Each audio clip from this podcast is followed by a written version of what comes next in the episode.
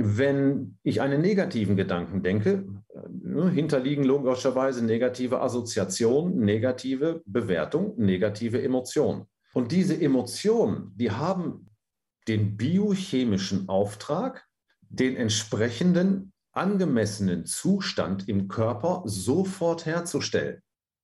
Was im Klartext nichts anderes heißt, als wenn negativ assoziiert und bewertet, sprich Emotionen, dann sofort praktisch alles im Körper aktivieren, was jetzt zum Beispiel im Wesentlichen mit Stresshormonen zu tun hat und den entsprechenden Neurotransmittern und so weiter und so fort. Das heißt, in dem Moment macht da oben unser gigantischer Apotheker Gehirn die Apothekerschubladen alle auf, in denen jetzt wichtige körpereigene Substanzen drin sind, holt die raus und schickt die praktisch dann in den Körper rein. Das sind unter anderem die Stresshormone, vor allen Dingen äh, auch zum Beispiel das Endorphin, körpereigenes Morphium. Dann das Adrenalin, das Noradrenalin spielt dabei auch eine Rolle. Ne? Befehl vom Gehirn an die, äh, ans Nebennierenmark, Adrenalin ausschütten und Cortisol ausschütten.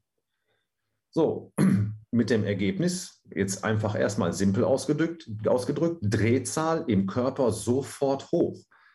Ne? Denn negativ ist für das Gehirn sozusagen immer die Aktivierung Alarmzustand.